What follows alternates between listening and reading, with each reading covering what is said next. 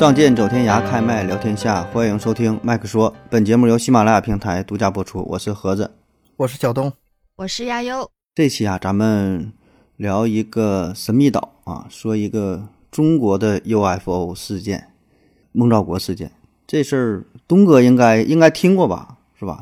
我是应该听过还是没应该听过的？因为你你也是做了不少这个什么未解之谜，这这个是中国特有名的，是吧？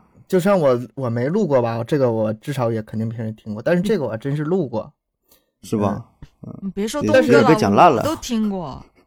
是吗嗯？但是这一期吧，盒子主讲，盒子主讲吧，我还是就是假装 假装没听过。假装没听过，哦这么回事儿啊？哎呀哎呀，哎这有意思啊原来啊！是这样的呀！这这个对你俩的要求就挺高了，反倒我倒是可以轻松自由一点。嗯这事儿吧很有名，就是咱一说，呃，外星人呐、UFO 这些事儿吧，都外国的多啊，就美国的对吧？什么罗斯威尔事件，什么解剖外星人啥的，这事儿多嗯啊。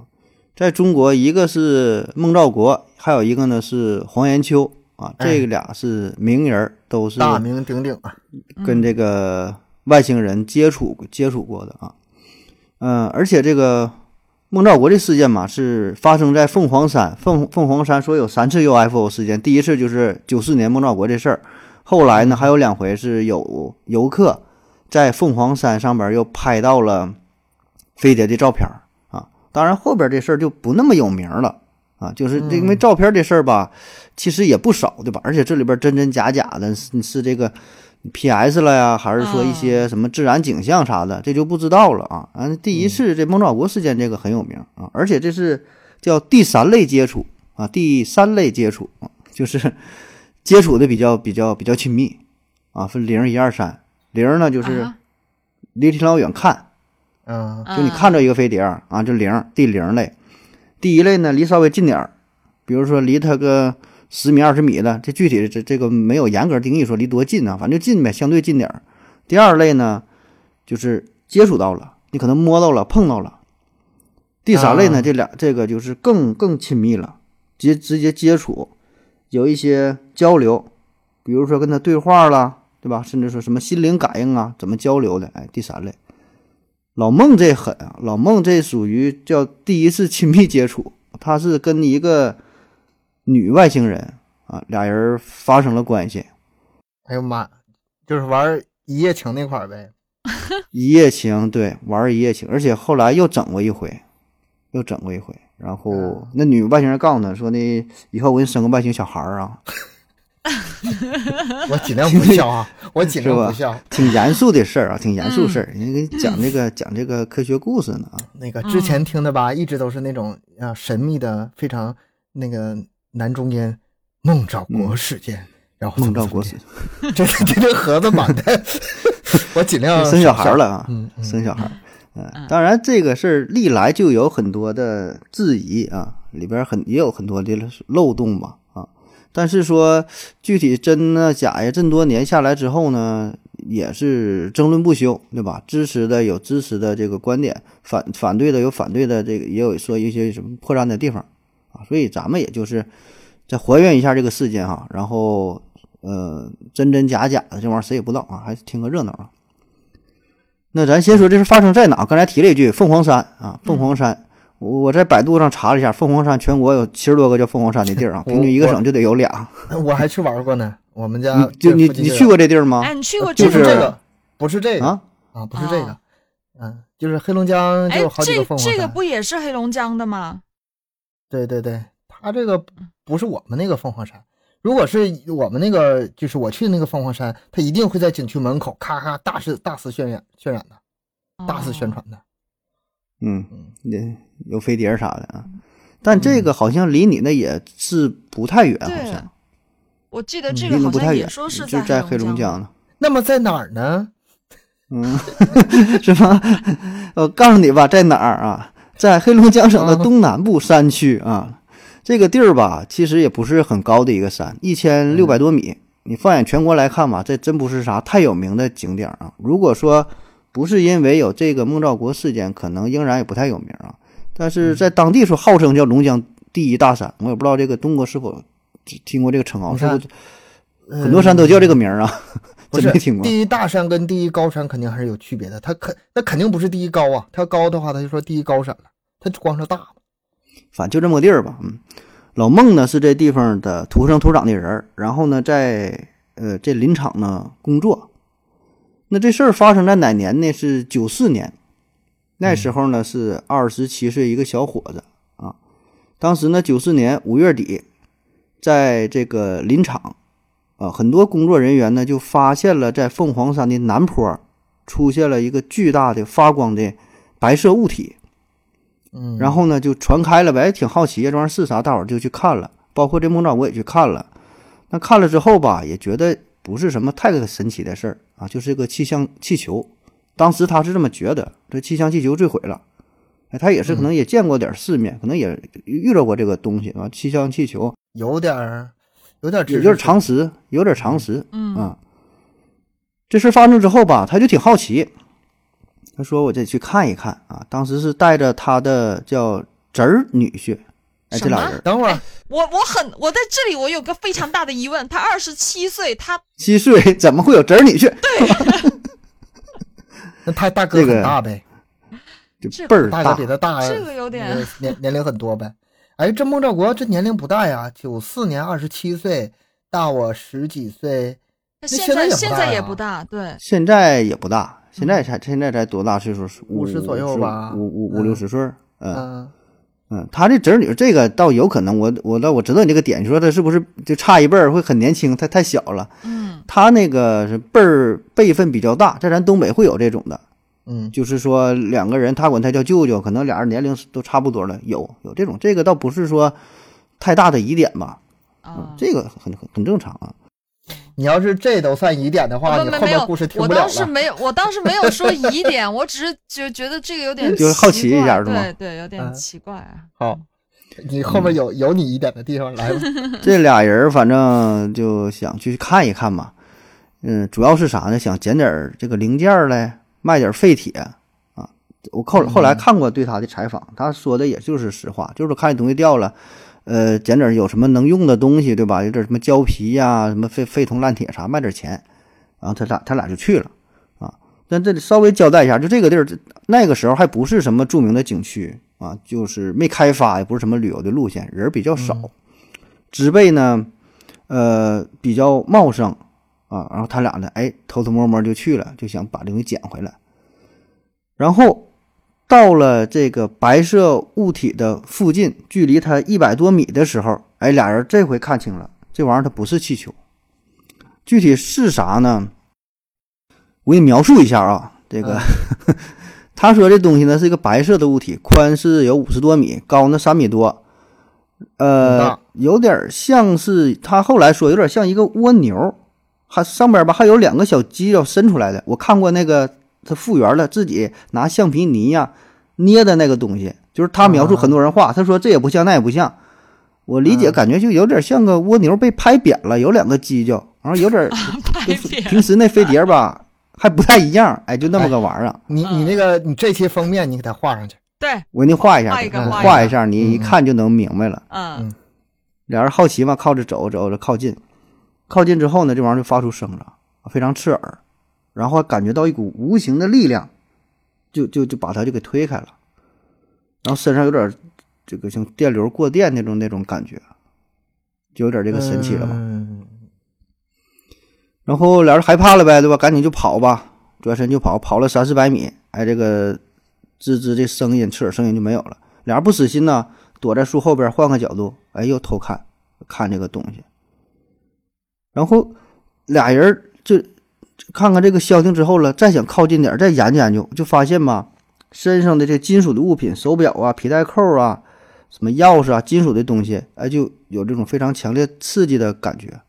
然后这时候害怕了哎赶紧磁场。赶紧下山就就就跑。嗯，这个反正也都是这样，基本有 UFO 都是周围什么磁场改变哈，都是这些东西，身上有什么电流的感觉。那跑回来之后，把这个事儿报告给了林场的领导，那领导也是非常重视嘛，马上呢就组织了三十多人，带着照相机、带着录像机、带着这个什么录音机、望远镜啥的，到了凤凰山南坡调查调查啊，看有什么证据呗。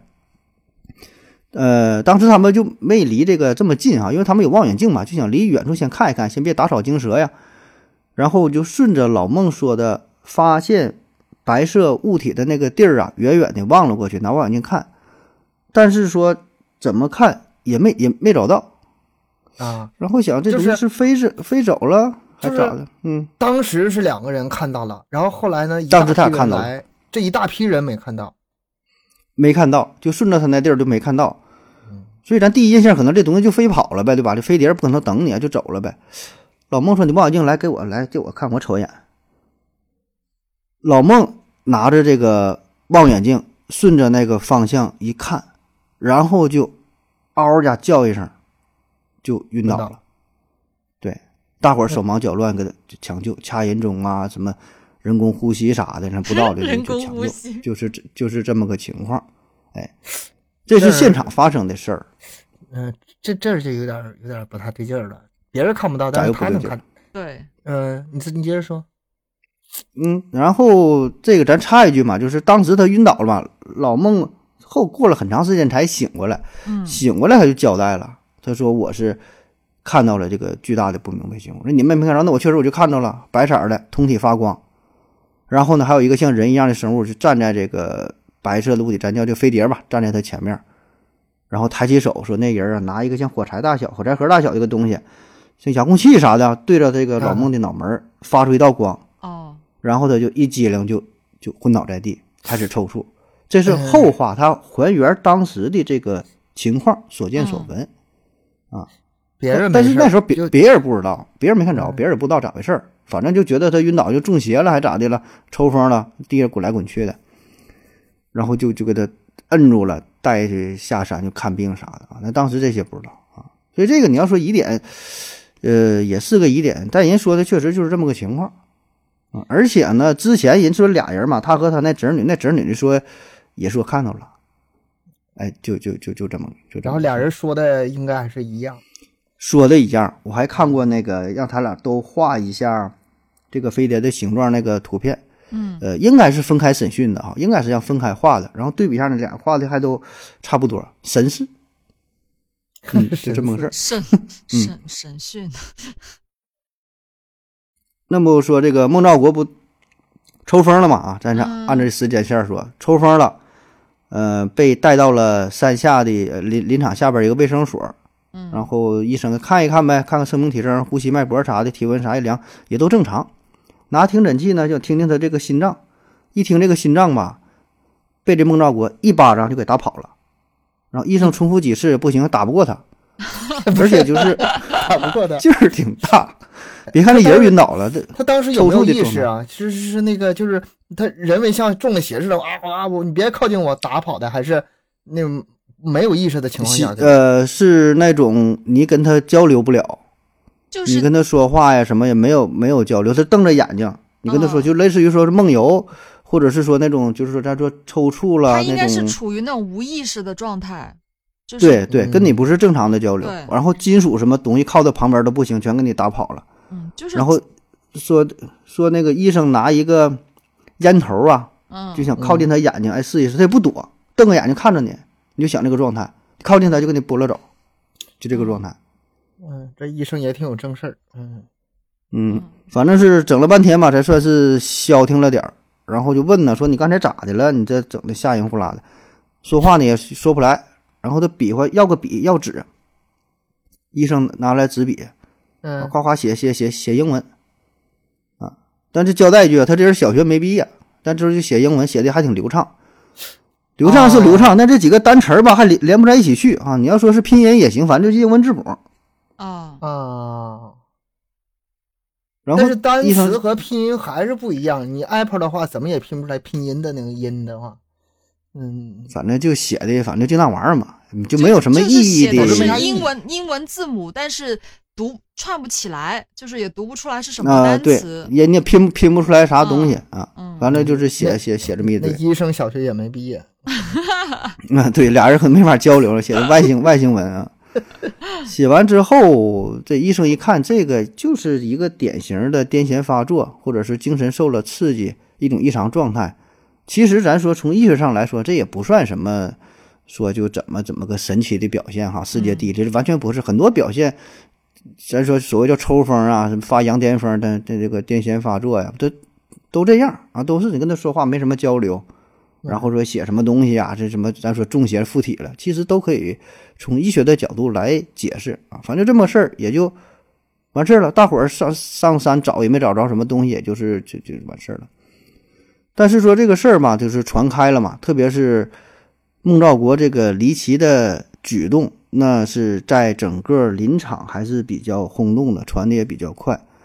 然后上边的林业林业局呢也开始注重这个事儿，呃，而且因为你这个有一些影响不太好啊，对于你这个林场来说，你是造谣生事啊，说这里边有什么外星人呐、或者说有人这么中了邪了，对吧？那必须得亲自调查一下。你起码咱说现在叫官方得有一个官方的说法，官方的解释嘛。嗯嗯呃，林业局负责人呢，就是上面派人来林场，呃，到这个林场了解一下相关的情况，一一排查。但这里边吧，还有一个点，算是一个比较有力的证据。呃，就调查了这么多人，说的内容啊，基本都一样，就是这个不太可能是集体造假。就就是说当时大伙都说啊，是孟兆国抽风了，哦，晕倒了，啊、就是这个情况呢是比较一致的那。有没有可能是他当时的装表现的呢？有没有可能是他？我，嗯，他们这么多人说证明说这个孟兆国是抽风，他们证明是这事儿吧？对啊，不是证证明这事儿明之前看到那个白色物体他只是那个事儿。不，那看这个他们都都没看着。嗯这人确实，大伙儿说我都没看到，大伙儿都去了，带着望远镜，带着录像机什么，嗯但大伙儿都没看到。看大伙儿看到的同同一提供同一同样的内容是孟兆国晕倒了，抽风了，抬到山下，跟这个大夫怎么怎么的，嗯。这个过程是呃大伙儿集体可以证明的。到目前为止，那个神秘东西还是就是只没俩，人只是他自对他们俩他俩看过，嗯，对，然后第二次看到呢是孟兆国自己说他看到的，嗯。嗯这个有而当时又对他采访的时候呢，就当时他是说像失忆了一样，也没想起来。嗯。然后刚才咱描述这些情况是描述这些情况是再往后一点点他才回忆出来的。嗯。啊，因为这个事儿是很快就调查了，很快发生，很快上面来调查，但他他也是遗忘了啊。他这也然后这个肯定不是一次，也是反复多次。你调查是反复多次啊，对有一定时长啊对呀对。嗯。对对，反正这事儿出来之后呢，上边儿经过调查，哎，写了一个文章就发表出来了，啊，叫《我省上空出现 UFO，一青年用望远镜观察被飞碟儿击毁》。嗯那你这个文章一在报纸上刊登之后，那保证就是引来大伙儿的关注，对吧？因为你不管是说的太有名的是报纸，还不太有名的小报吧，你起起码有这个飞碟这两个字儿，可能大伙儿都挺关注。我看这这叫什么《静博晚报》，也算是呃他们当地的吧。你甭管这个报纸出不出名，现在这个事件是全国国内的 UFO 事件里面最有名的，而这个对报纸就是它源头哦，对，啊。你甭《管它静博晚报》嗯。这当时那个、当时的那个地位怎么样，现在至少它是最就原始资料吧？啊，嗯，在这上面刊登了。那么在这事件发生之后一个多月了，孟兆国呢跟林场的另外一个人叫宋占江，哎，俩人聊天儿就说起这个事儿了。嗯然后这叫宋占江的大哥呢，他说他也曾经在林场当中看到过 UFO，但距离非常远啊，没有他这个离得这么近。聊着聊着吧，哎，就把孟兆国这个记忆呀、就勾起来了，他就想起了很多的细节，就是咱刚才说的，他在林场上被击晕，呃，看到的说那个外星人拿什么火柴盒大小什么发发白光，这个是这一个月之后哎才回想起来了啊，咱是刚才按按这个顺序来的啊，补充了很多的细节，就看到这外星人啥样哈也挺好了，挺大个脑袋，挺大脑。然后呢，脸上啊眼眶这地方呢是露出了一个方形的，露出了一个方形的部位，就是眼睛的地儿。嗯眼睛挺大，六个手指头，呃，全身上下呢是裹得严严实实的，有点像在现在咱穿的，就是叫什么紧紧身儿的那种大皮裤、啊，紧身儿的那种衣服裤子紧身儿的，哦，嗯。嗯、然然后没有这个缝隙，没有什么拉锁啊、接缝啊，没有，就是叫什么无缝天天衣无缝啊，无缝天衣一体下来的，嗯，啊，嗯，宇航服这种感觉。我现在感我在我脑中就是宇航服，就属于他们的宇航服，可能是然后但是那个手套部位吧，还是手指头分开的，能看到六个手指头吗？六个手指头，而且手指头也是也是人家这做工就是非常好，看不着什么缝的什么线头啊、拼接的，可能一张皮整皮一张就整整的跟人皮一样，但是就是、啊是吧？就整的用用一个整的下来了，对。嗯也不知道是皮肤啊还是衣服，但按他的描述意思，有点像个衣服的衣服的样，不是说纯这个皮。嗯然后说这个女外星人吧，长得稍微有点不同啊，但她没法确切证明说的说这个判断说这就是男的女的，不是那么清晰。呃，她能感觉到有点像这个像女性，说这个下边裤裆这块儿啊，有点像开裆裤这个这个意思啊，但是但是开成什么样啊？还是否暴露？我还纳闷呢，这男女他是怎么分辨出来的？你啊你就惦记这块儿了是不？什么时候他俩那啥呀？然后你一说开裆裤，哈 哈分辨哎出来，了，明白了，嗯，明白了，开裆裤，就是为了方方便，为了方便嘛。嗯然后说，那为什么这么躁动啊？当时又抽搐啊，又躁动啊，又又跟这个推又那个拽，大伙儿摁摁不住，满地打滚嘛。嗯那时候吧，他是处于另外一种状态，那个有个女外星人，哎，就要跟他发生亲密的负距离的 接触。等一下，等一下，等一下，等一下啊！现在地球上的女性如何勾引男的，我勉强我知道怎么回事儿。那外星、嗯女外星人勾引他，他他他怎么勾引呢？拿开裆裤冲你晃的吗？还是还勾引你啥？摁地下，摁地下，就就就整你。所以这个老老孟吧，当时他也是反抗。你换谁谁不反抗，对吧？你也不知道干啥，一个外星人上来骑你身上就要就整你，你保证第一印象你是反抗。但是呢，咱说抛弃这个物种啊，抛弃这个文明的界限，从这个太感人了？男性和女性这个角度来说呢，也是，而且穿个开裆裤啊。后来呢，这个老孟就就范了，啊，也是没经得住这个诱惑，半推半就吧吧？？嗯，生命不这个生活不就这样吗？对吧？啊你要是开始享受了，嗯对吧？既然你抵抗不了，你就躺下来享受吧，啊，就是这么个情况。哎，这就他这个第一次。嗯那么这个事儿呢，就算是告一段落了。过了不久啊之后啊这就完事儿了。嗯这就完事儿，这是他就回忆嘛，咱就回忆他当时这个情况嘛。啊，他说这不是属于插叙嘛，插在了刚才他那个那个那个 是打斗的这个片段，果然是插叙，嗯，嗯插的很好，嗯插叙插叙嗯，，插的很好。嗯，然后就第二次又整了一回，这个跟这事儿发生之后的不多久，是过了一个多月吧。老孟是晚上啊睡觉，一家人在炕上睡觉呢，突然呢，这个孟兆国听到咔嚓一声，然后被惊醒了，发现这个屋子里啊越来越亮，外面就射出白色的光芒，照的就是非常亮，睁不开眼睛。然后这个场景呢，哎，又跟之前一样，只有他自己个儿能看着。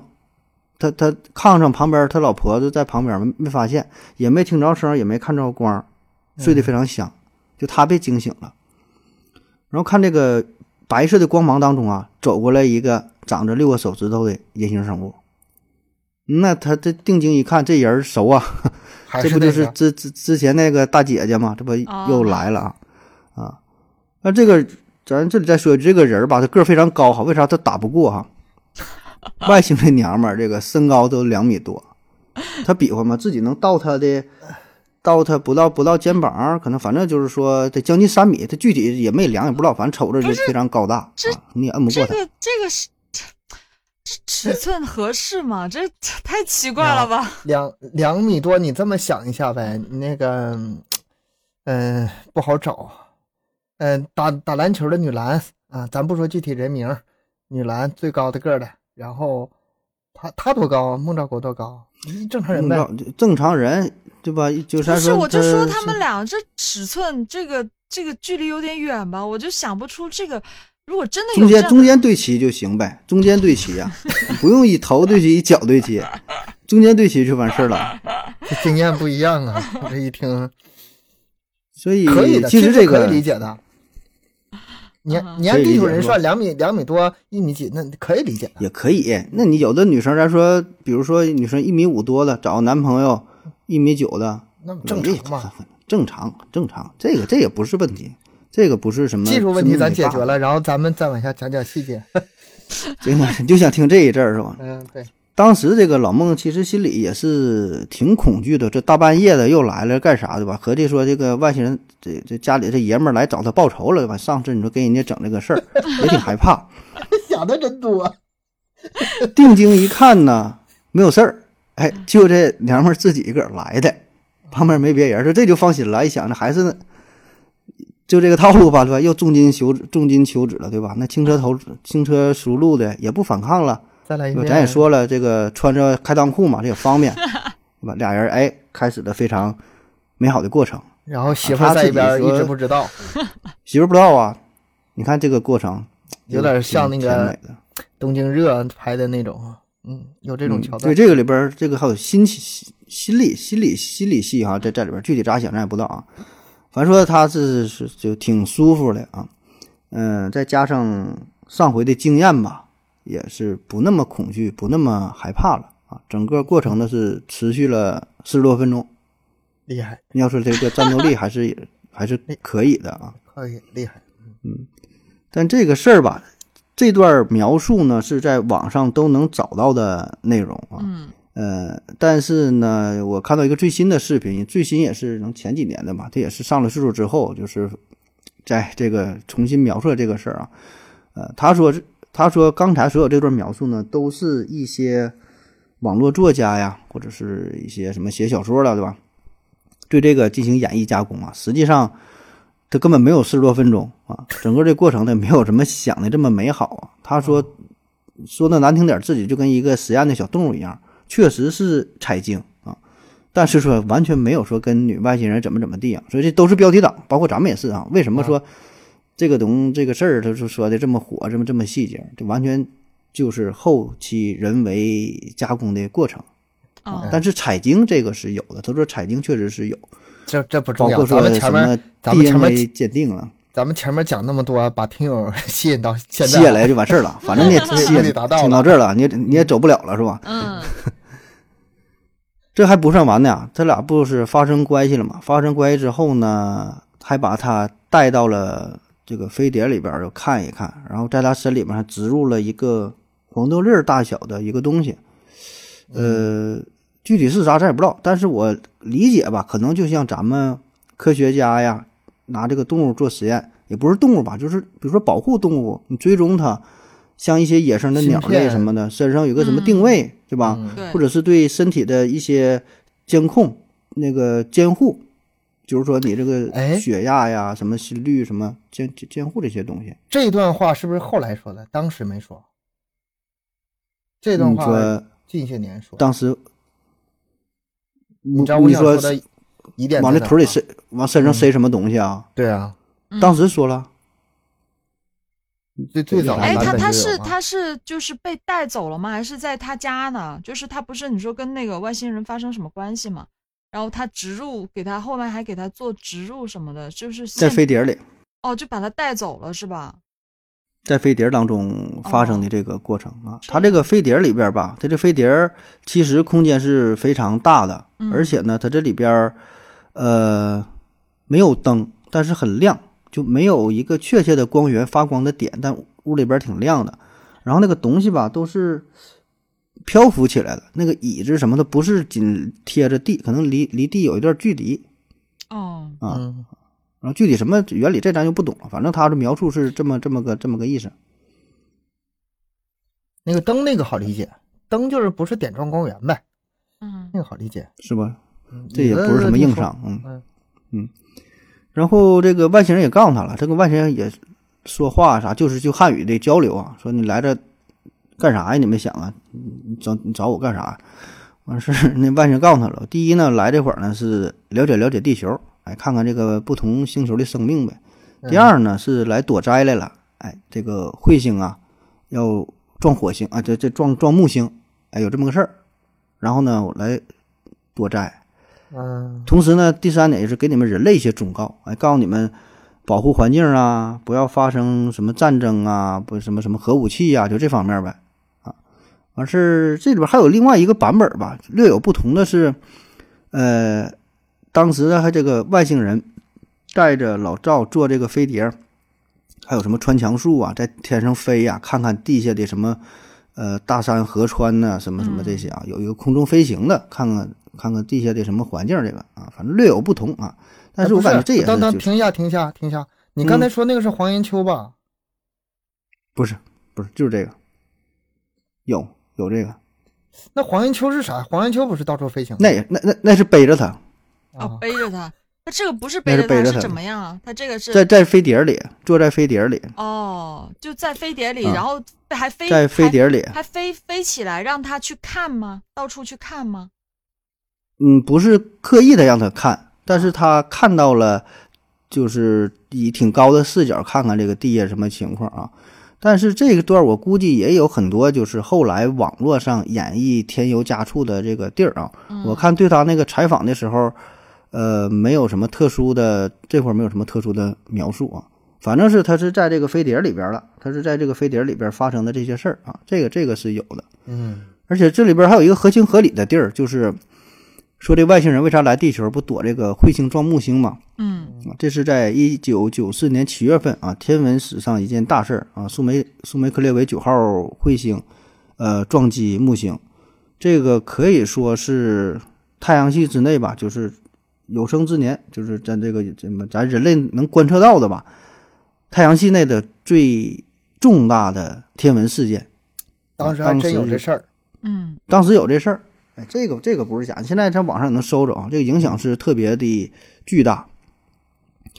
然后老孟是多少年之后之后了，就推测这个事儿，说这个外星人有可能是在木星的卫星上待着，或者说是他的一个基地。就本本来他是这个外星人是从别的星球什么，他说了一个什么星球了，忘了一个名，从那来的，到这个木星的木卫山上边临时定居点，类似于搁这样搁那待着。然后呢，不有彗星撞木星嘛，对它环居住的环境造成一些影响，所以呢，想来这个地球上，然后是借什么人类的基因繁殖啥的。但是那如果是那样的话，就一个飞船不够啊。那，嗯，肯定不止一个呀，那一个啊整个、整个种种族这样去，不是不是，他如果是移民的话吧，人呃外星人很多。如果只是一个基地，像空间站的话，嗯、一个飞船也也也也能说得过去。先派出一个先遣部队呗，是吗？但是你光是说他这个，他们就是外星人跟地球人之间的这个生殖的问题，我觉得就不太可能啊。那个后面后面咱们再聊，先听他把故事说完，那个后面再聊。就想研究生殖的事儿啊。你反正就是老孟，老孟这个完事儿之后就又回家了啊，回家又就正常生活呗。然后刚才东哥不问了吗？说他那个身体内被植入这个黄豆粒儿啊，是什么时候提的这个事儿啊？嗯这他当时就说了这个事儿，而且呢，他身上会留下了疤痕呐、是肚子上有一块儿，呃，大腿上也有，啊，就是植入之后呢，他腿是非常刺挠，也是挠，完了往外抠，哎，抠着抠着就抠出了一个说一米多长黏糊糊的东西，啊，这是网上这么写的，我不知道为啥会这么长这么黏啊，反正是就是抠出一个东西，嗯哎，那你说这个，按理说这是一个非常强有力的证据了吧？这个要是留着的话，化验一下，证明怎么怎么，看看这是什么材料做的。但很遗憾，丢了这。东西没了，哎，被他老婆子当这个口香糖，又黏又长的嘛，当口香糖给撇了。就这个多少有点儿，有点儿，嗯这就没法说了解释不太清，这个对吧？扯啊，这个这个是最强有力的物证了。嗯、但有一个证据是啥？他身上有这个疤了，有这个疤痕呐，腹部有个疤痕，两个大腿上有个疤痕。嗯然后呢，他自己说这个疤痕还专门找过一些什么，就是医生啊，还是什么这个法医就鉴定啊，法医说就是应该找啥，反正就是找这个专业人士鉴定，说这个疤痕呢是属于先天性的，就胎里带来了。先天性哎，所以这就很神奇了。然后他自己说，在他二十七岁之前发生这个事儿之前，身上是没有这个疤痕的，这个事儿之后出现的。这也是他说而已啊，谁知道呢？对，对他之前身上有没有这疤痕，咱也不知道。但是说这是不是能够从侧面一些，但能直近亲属了，嗯，说这个身上有疤痕的事儿，反正他是这么说的。完鉴定说确实是不是后来呃外力创伤造成的。这算是一个证据吧，可以就是想办法去证证就是真假的一个一个点吧。是个点，哎。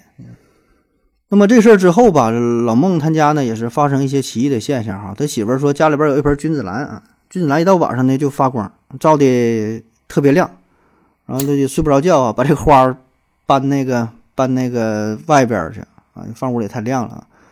然后呢，他媳妇儿也抱怨说这老孟遇着外星人之后吧，这身体是不如从前了，越来越不行了，岁数也不大啊。干农活呢也没有劲儿啊，也是开了不少的补药，一顿一一顿吃啊，跟什么鞭呐、什么玩意儿药酒啥的，完也不行，就没有以前那么生猛了，时间也不行，阳气都被外星那大娘们儿吸走了。完他他妻这妻子反正是就抱怨呗，就挺有挺多挺多意见，这里还有那那个聂小倩的事儿，看迷魂的事儿，什么什么采采采阴采采阴补阳，采阳补阴的。完这事儿就传的越来越广了啊。嗯，当时很多的记者，嗯、黑龙江的呀，包括说全国的啊，港澳台的、外国的记者也都来采访，很有名嘛，对吧？就都来采访。而且呢，央视《走进科学》节目呢，也专门录了录了一期啊，叫《中国 UFO 悬案调查第三类接触》嗯，啊，那是《走进科学》那个节目，你你你也知道对吧？整的那个玄玄玄玄乎的，整最后我没看那期啊，但是结论我能想象得到，嗯，大致能说什么话。嗯反正一上来这之后，我感觉这事儿就更假了。本来我觉得这还可以，还能有有有点儿有点儿可能性吧啊！那一上了这个走进科学，我说这就就完了，这就不用看了，基本就大骗子了啊。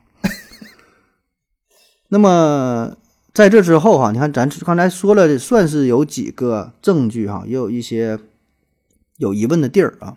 嗯那在二零零三年九月份呢，哎，在这种情况之下，有争议的情况之下，孟兆国接受了催眠，然后进行这个机器的测谎，啊，就测谎仪嘛，嗯，组织测谎的呢是一个 UFO 研究者，叫做张静平啊。那测谎结果显显示呢，他并没有说谎，哎，说呀这个是是真的啊，然后然后就说还有这个腿上这个疤痕嘛，你看这些说都是一些证据。再加上呢，后来也有很多人去这个凤凰山的南坡进行呃现场的实地调查，呃，又测什么磁场啊，还有看那些什么一些树木的损毁呀、反正是也有一些证据吧，算是支持这个事儿。那么再后来，就老孟反正就出名了嘛，然后嗯还有一些私事儿啊，据说是搬到这哈尔滨啊，承包了一个食堂，也不在林场干了。完这出出名了之后，也是有一些收入啊。基本呢就是这么个情况。啊，这个说说说疑点吧，疑点挺多的。嗯测谎这事儿吧，首先呢就是没那么容易。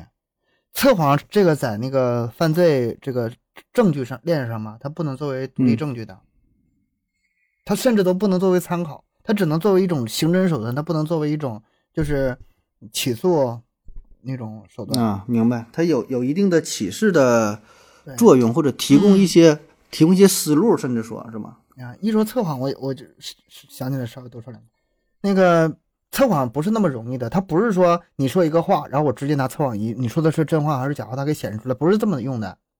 它可能是先做一系列的实验，比如说明知答案的 A 和 B，然后看看你答 A 和答 B 的时候，测谎仪的反是什么。因为个体不同呃，基准线儿，先啊对先先先找一个基准，先找个基准线，先看看就是你你就是一系列的测试你的这个仪器的这个反应是什么程度，然后它也不是说拿这个作为绝对值，它可能作为一个参考值，比如说，嗯呃，这个是不是真的？这个是不是真的？这个是不是真的？咔，遇到这个了，看它跟其他的差值有多大，不是说直接拿这一个问题说这事儿真假。嗯，测谎哪有那么简单？没有那么简单。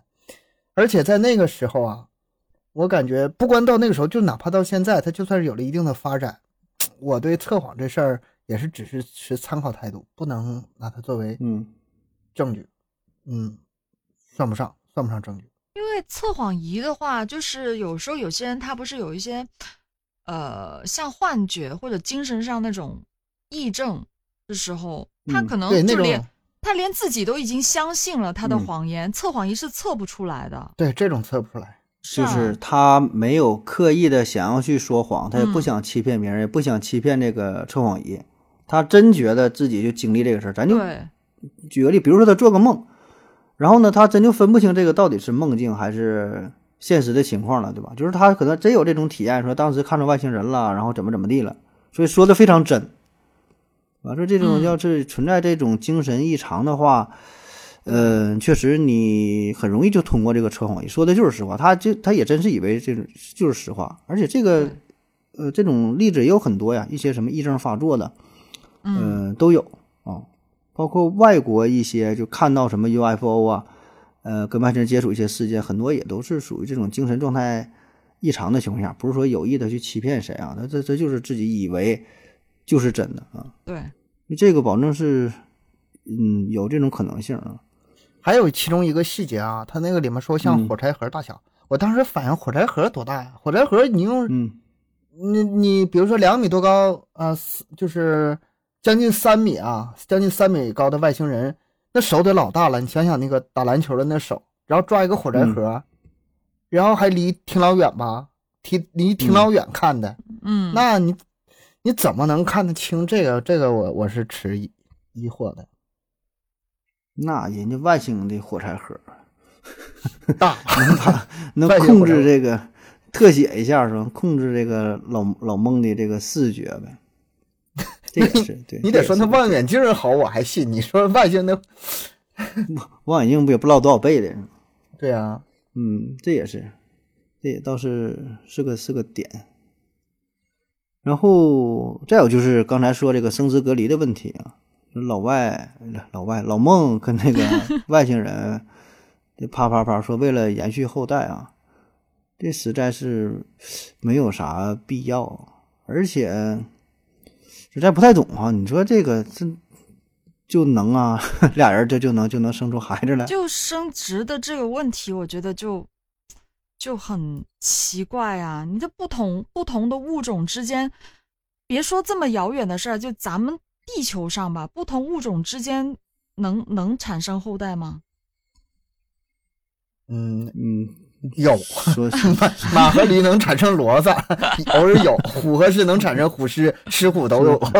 虎狮兽狮虎兽，但这种几率概率还是非常低的吧？我觉得人类去跟外星人去做这种交配，然后产生这个后代，我觉得这个技术上来说还是比较难。他这个吧，嗯，我就我倒不是从这个角度去想，是就是生殖隔离的问题，我倒不是想。你看咱现在人类啊，嗯基因克隆可都是可以诞生生物的，嗯，就是你你怎么组合基因啊，修补基因，嗯对吧？嗯你从这这个基因那个基因组合一下，然后去除一些什么基，咱现在咱人类都可以做到。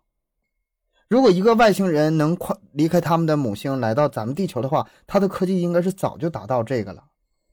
所以说，他取你的基因吧，生殖这块儿，我觉得，而且概念还不一样，咱们跟他们的概念可能还不一样。他他就取你基因，就是植入到他们那个，我觉得也也无非无可厚非。我明白你要说这意思吧，咱就说啊，咱先假设它是真的的话，嗯这个事儿呢，其实也可以理解。比如说咱人类，呃，你有什么特点呢？就是想不来什么特，比如说你这个就眼睛挺好的，可能外星人这个视力不好，咱假设说啊，然后说，哎，咱这眼睛这视力挺好，那把你这个基因采来之后，可能就用其中控制眼睛这一段的基因的片段，然后可以植入他的基因上进行一些修改啥的，对吧？咱这就是瞎瞎瞎猜瞎想，瞎瞎想，可能是对，就是说这个他可能从这个层面出发，不是咱们理解的说非得给你用你的这个这个精子，然后说生个孩子，可能也也不是这样的吧？可能他确实咱有一些地方是他需要的啊，虽然他科技是怎么可能怎么发达，但是说咱身上哎也有咱的特点，对吧？他可能取你这么一段 但是我现在吧，说完之后，我自己现在无法说服我自己。不是我我我我就很想说，就是咱们人类是有精子库这个东西的吧？对，你说去外星人打劫偷精子库，对，我觉得这个不是更简单吗？它不是可以随便拿吗？完全，不需要，漂亮。就完全不需要去做这种事情啊！多精子傻库那不得呀！锁上吗？金子库不大门 保安啥的，外星人，人家都什么都随便闪一闪电而过，进穿墙进门口，进门口测体温，绿码有吗？能让你进吗？哪有那么简单呢？二二十二十四小时核酸有没有？看行程码，完了，这一下给你摁去了。觉得只能在这个深山老林里蹲蹲点儿等着，看来个人摁住，哎，就他就他，找个年轻力壮小伙子。扯，这真的太扯了，真的是。我觉得这这俩这俩问题可以规划到一个，就是研究这个人体上繁不繁衍后代，我觉得倒不重要。他就算繁衍后代，他也为为了研究，他也不是为了，哎，我们没男的了，你给我们整点后代，要不我民族灭亡了。我估计不是这样，就算是后代，他也是为了研究。这俩可以归结为一个。但是有一种说法嘛，如果外星呃来造访地球的话，它最大的可能是什么呢？资源应该不是，他们都已经能动用那种能跨嗯。星际之间的那个动力了，这个等级比咱高很多了，这也不是问题了，应该。等级比咱高很多，它不需要你地球上的资源，唯一可能有一点点儿呃不同的就是这个生有有机有机体跟他们不一呃，样，生物的种类呀、是吧？你说从生物层面，可能想他不说是有用，好奇，可能想研究研究你。但是但是如果级别太高的话，也这个也没啥用。反正我就想嘛，你就是说，你说一个外星人大老远的那远过来，然后来地球上是就想，好比说啊，就是你基因好，我这些研究地球基因，跟你发生这个性关系，你找个人就这么整嘛，这事儿挺危险的。其实你要有病咋知道办呀他有没有传染病，对呀、这把什么病毒带你带身上，而且你知道他这个身体咋样，有没有阳痿早泄啥的，你就你不得调查调查，你就跟他就整，你起码看看他有没有体检报告，对吧？看看他进来身体啥样。这个从两个角度啊，如果从地球人的角度，我觉得，哎，这个大肆渲染很容易往这方面去想，很容易往这方面去靠，那多吸引眼球啊！啊，外星女的来强奸地球男人，然后这里面嗯又、又满足你多少幻想？这从地球人角度肯定是 怎么怎怎么也怎么玩儿。但是你要换过来，从外星人的角度，嗯，这就一点意思都没有了。所以说，很像是地球人来造的这个这个这个事儿。嗯嗯，所以他就这个事儿吧，就满足了，嗯、所有我们需要的东西，能满作为想到的，啊，对，作为一个现在叫什么，打造一个网红 IP，嗯那个年代可能没有这个概念啊，但是这个事儿你看，呃，从开始一开始到后来越演越烈之后，嗯，不断的被人加工，不断的被人往上添枝加叶啊。你里边你看，不但跟外星人接触了，你与外星人还发生了关系，然后包括一些细节上的一些东西啊，我我看过网上一些描写，说这个不是首先穿开裆裤嘛，然后说下边具体什么样啊，什么颜色的这个这哎个毛、啊开裆裤这个你也画一下软硬，画到咱封面上。我给你下架了，我画的我给你画的逼真一点啊。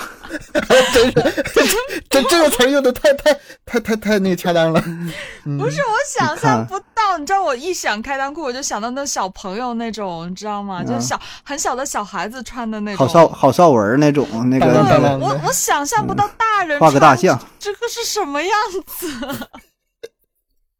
就是超人嘛，超人把内裤套外边了，然后你调一下那个颜色的那个反射对比就行了。啊救命！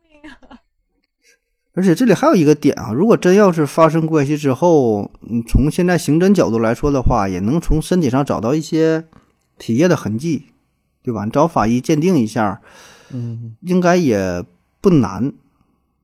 就算是在当时九嘛，九四年，九四年没有 DNA 的，DNA 没那个什么呢，你 DNA 没有的话，谁到了可能当时也没也没铺开呢。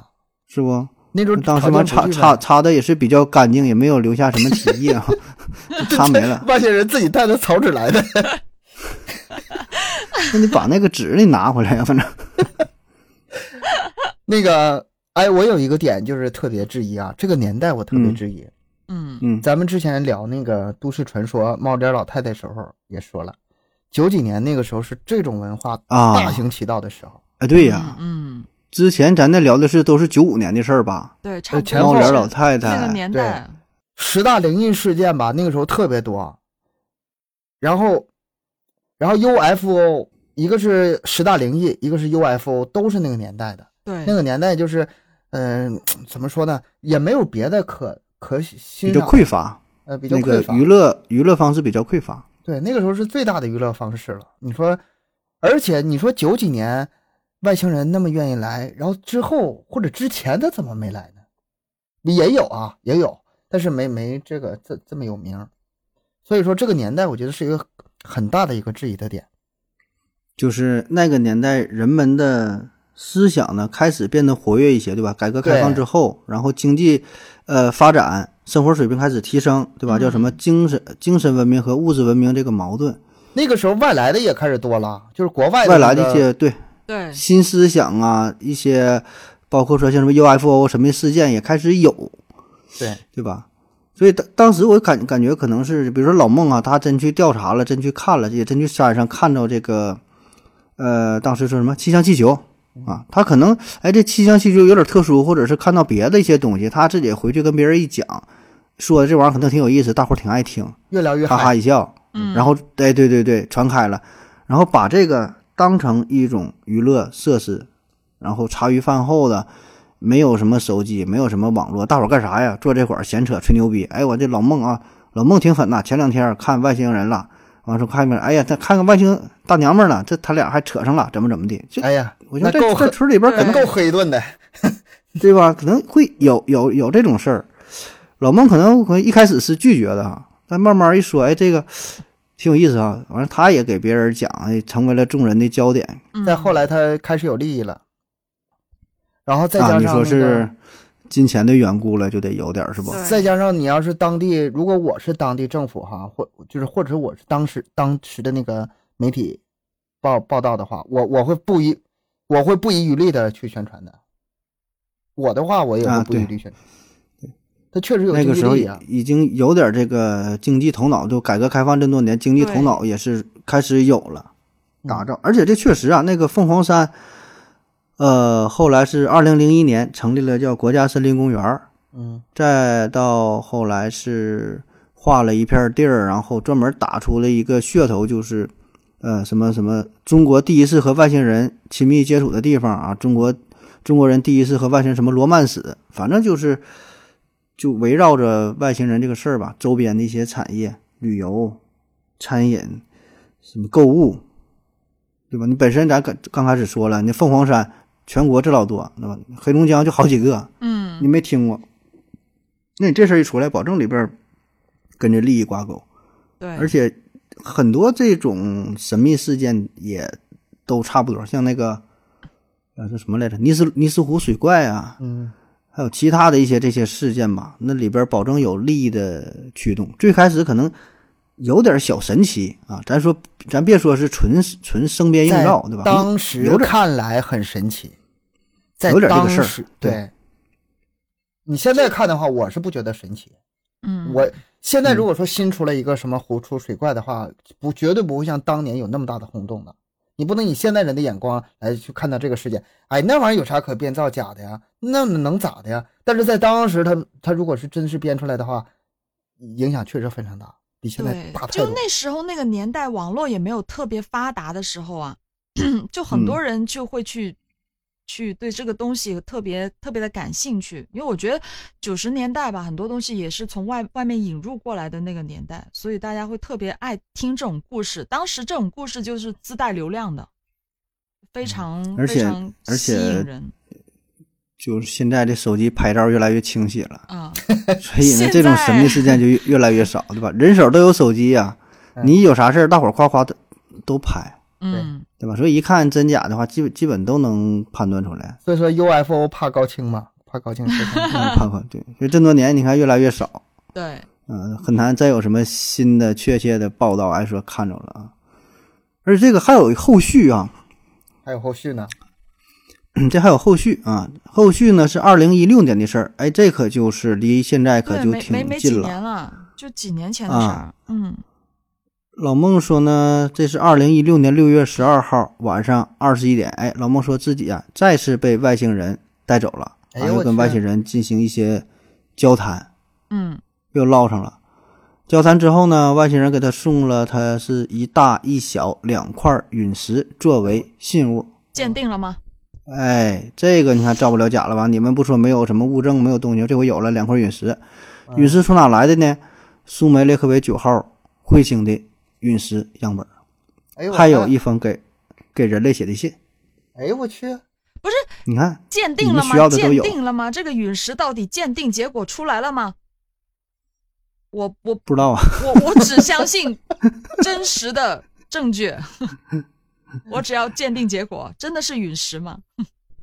反正当时他是把这个陨石交给了一个叫李建敏的人啊，这人是一个科幻的作家。啊，，什么鬼呀？嗯，鉴定哎，反正这陨石不是参与 参与这个后续这调查的吧，人比较多啊，嗯。呃，还成立了一个成立了一个这叫什么委员会，就是针对于孟兆国事件调查的一个委员会，有这么一个组织啊，里边儿又有什么国际 UFO 联合会的主席，又什么什么，反正都是这个圈里的人呗，呃，牵头就就就就研究这个东西啊，呃、陨石我在网上没查着，最终这个定论这个到底是什么成分，从哪来的不知道啊。反正这个哎挺复杂，还没鉴定完，好几年是吧？得嗯得慢慢嗯慢慢去，别着急。疫情影响。嗯，然后不还有一封信吗？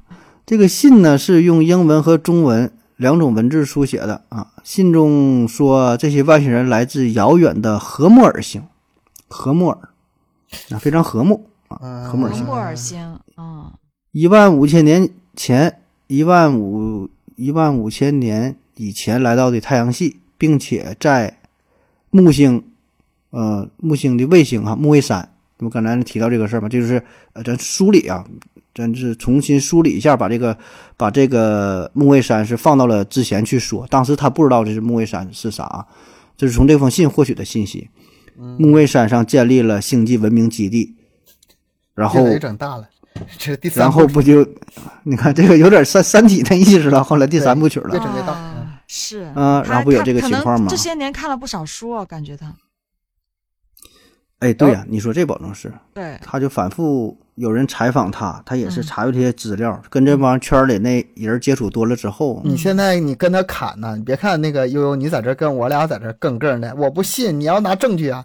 你真的当面跟他面对砍，你不一定砍得过他。人家这十这几十年没干别的，就跟你砍了。那你给我点时间，我也去找一下证据。我肯定不能以现在这样子去，我肯定是拿一大摞一大摞证据，这个一大摞可以跟他砍的东西去跟他砍。你对也有有很多质疑的专业的什么跟他说，他已经是练出来了。我感觉这么多年就这点事儿啊，啊，对吧？就不管是真的假呀，就经历了这么多次采访之后，呃，我看他那个视频采访说的就挺还挺自然的，你你真找不出什么明显破绽，不知道你就说不知道或者记不住，对吧？当时被催眠了或者怎么的，那就不知道，没有那就是没有，那真就这个情况。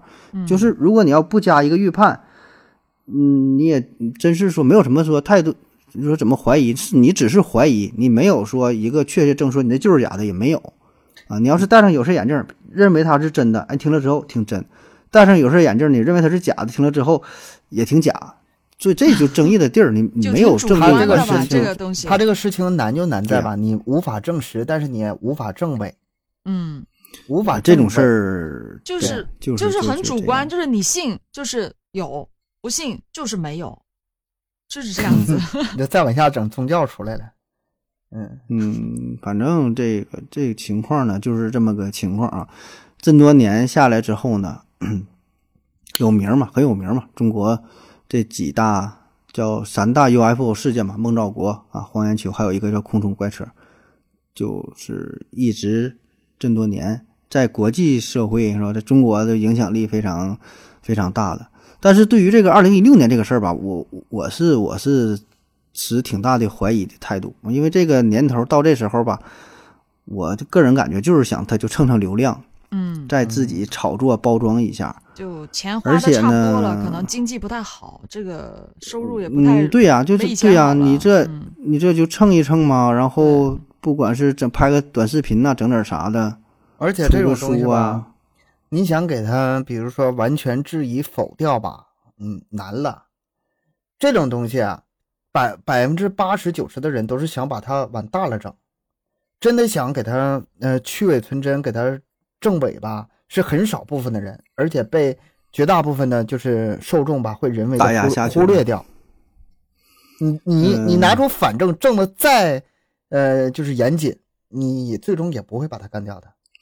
这就属于什么呢？你证明这个事儿，嗯、真不容易。你想证明这个事儿假更难，更难，对吧？嗯就是说，我说有这东西，他说没有这个东西，你怎么证明没有呢？哎，你证明不了。我要想证明有的话，是啊，我就是咱说上帝存不存在，你不能否定上帝存在。哎，那你否定不了，那它就是存在，对吧？人就咬住这个理儿。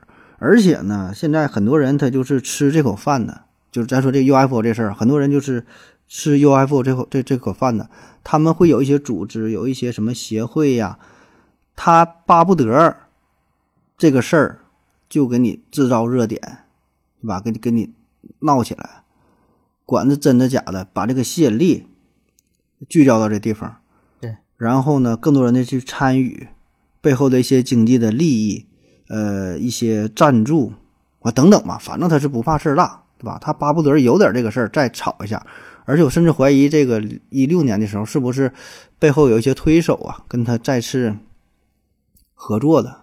这个他说那个事儿吧，比如说外星人警警告地球不要进行核武器战争什么的，并且发一封信，这个我看过一个非常非常类似的电影，我也不知道他俩是谁搬的谁谁抄的谁是吗？啊，但但是特别像，这个情节特别像。查一下什么时候出的呗，电影。嗯，我忘了电影啥名了，我一天看电影看太多了。嗯，但那电影我觉得应该是挺早的，这个二零一六年的事儿了。嗯嗯，而且你看他这个还站在一点啥呢？政治正确啊，就不管啥呀，最后一说，这个信上也写了，呃，呼吁地球人爱好和平，保护环境，这个避免什么使用核武器。嗯、当时呢，他在这个飞碟上啊看到了一个装置，嗯、类似于一个长方体，上面一条一条的，每个条上面呢，比如说有不同的颜色、不同的高度，就要表示你这个雪格、你这个你这个那个法力格、这个能量啊，嗯，他说代表地球上不同的资源，有这个煤炭的，有这个矿产的，呃，有这个石油的，还有这个环境啊，什么生物啊等等不同的格啊，就是说多少。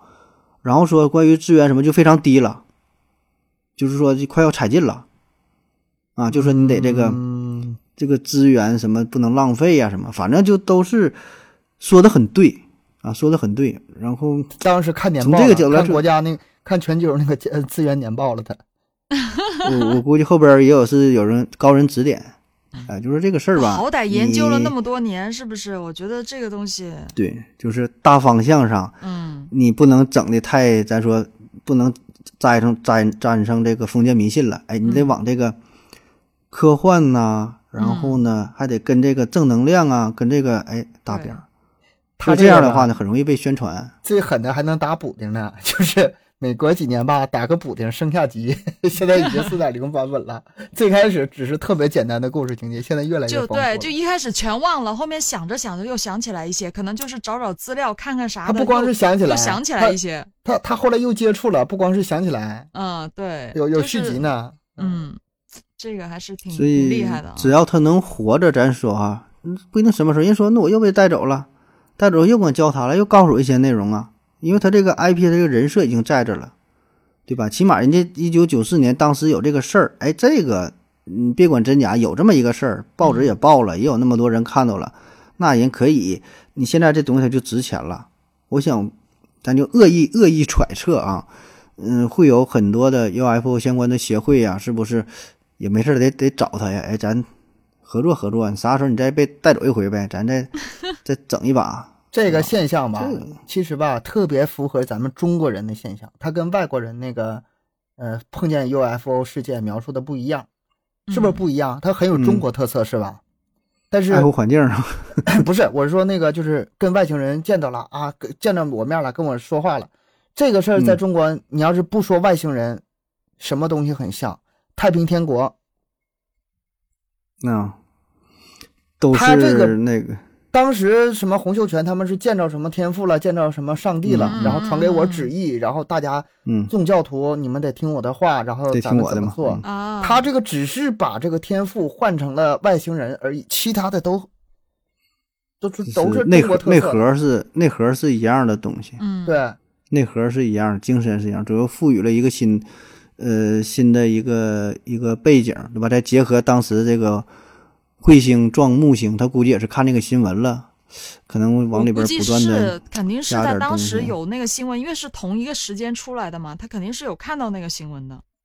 嗯咱们之前聊那个外星人那期啊，咱们麦克说刚刚建立这个节目的开始啊，聊外星人，咱们有一个问题就是你相不相信有外星人？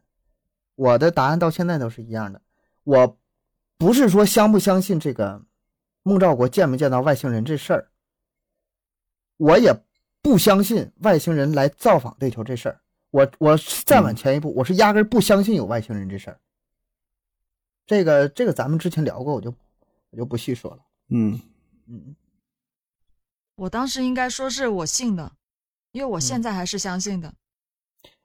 但是我不信他，他接接触过，我相信有外星人。但是吧，对，就是咱们信不相信信有外星人，但嗯他这个咱们信不。信是一码事儿，但是咱们也也没有证据，是吧？咱也没有证据。对对，嗯，嗯，那行了哈，咱东扯西扯的也是差不多了，咱把这个孟兆国事件啊，就咱所知道的，又再次和大伙儿分享了一下啊。其实本身这个这个事儿吧，就可以从不同的视角来看待哈，真真假假的，谁也没有什么证据啊，全凭你自己的选择呗。包括说是否有外星人，对吧？这咱之前也聊过了这个事儿，反正就是大伙儿自己选择吧啊，也可以在节目下方留言，咱讨论一下，也可以发现更多的 bug、更多的疑点或者更多的思路、不同的角度，对吧？看看研究研究这个事儿。那好了，感谢您各位的收听啊！欢迎大伙儿呢留言、点赞啊、转发、打赏等等吧，以各种形式支持咱们的节目。也欢迎关注咱们的公众号“麦克说 Plus”，也欢迎各位加入到咱们的微信群，和更多的小伙伴一起互动啊！咱们的更新时间是三七二十一。好了，感谢大家伙收听，谢谢大家，拜拜。